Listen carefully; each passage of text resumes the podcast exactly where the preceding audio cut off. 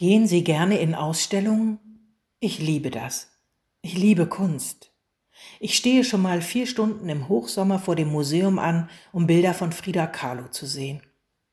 Ich fliege auch nach Wien, um eine Egon Schiele Ausstellung zu besuchen.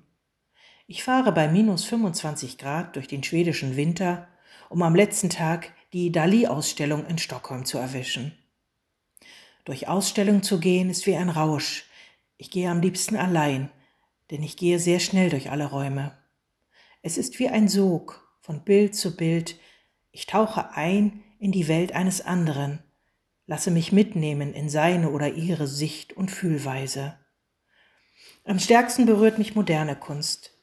Ja, ich bewundere den feinen Pinselstrich alter Meister, aber vor einem der riesigen Bilder von Gerhard Richter zu stehen oder dem feinen Geflecht von Fäden eines Werkes der fast vergessenen Künstlerin Eva Hesse zu folgen, das geht mir lange nach.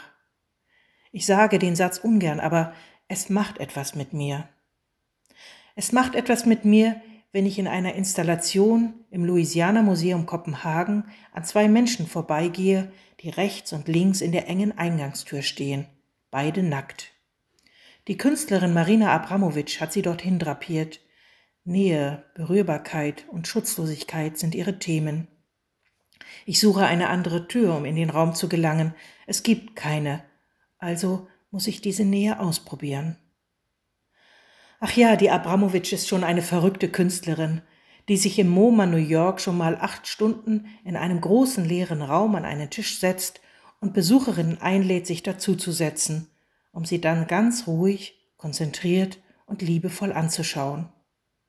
Sofort entsteht ein warmer, heller Raum und die meisten der so Angeschauten fangen an zu weinen. Puh, Kunst öffnet unser Herz auf eine andere Weise und manchmal völlig überraschend. Ich denke an einen Moment in der Kunsthalle Kiel, in der ich Mutterseelen allein die Bilder von Künstlern anschaute, die alle im Ersten Weltkrieg umgekommen sind. Ich ging durch die Räume und ich wurde immer langsamer, meine Schritte immer schwerer.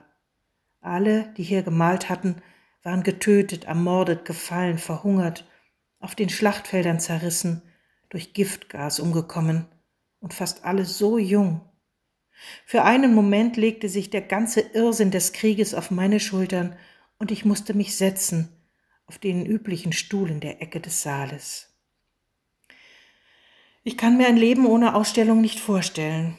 Ich brauche sie wie die Luft zum Atmen, gerade weil sie mir etwas zeigen, was mir neu, was anders und schön ist was mich herausfordert, nachdenklich macht, im besten Falle anrührt und noch lange nachklingt.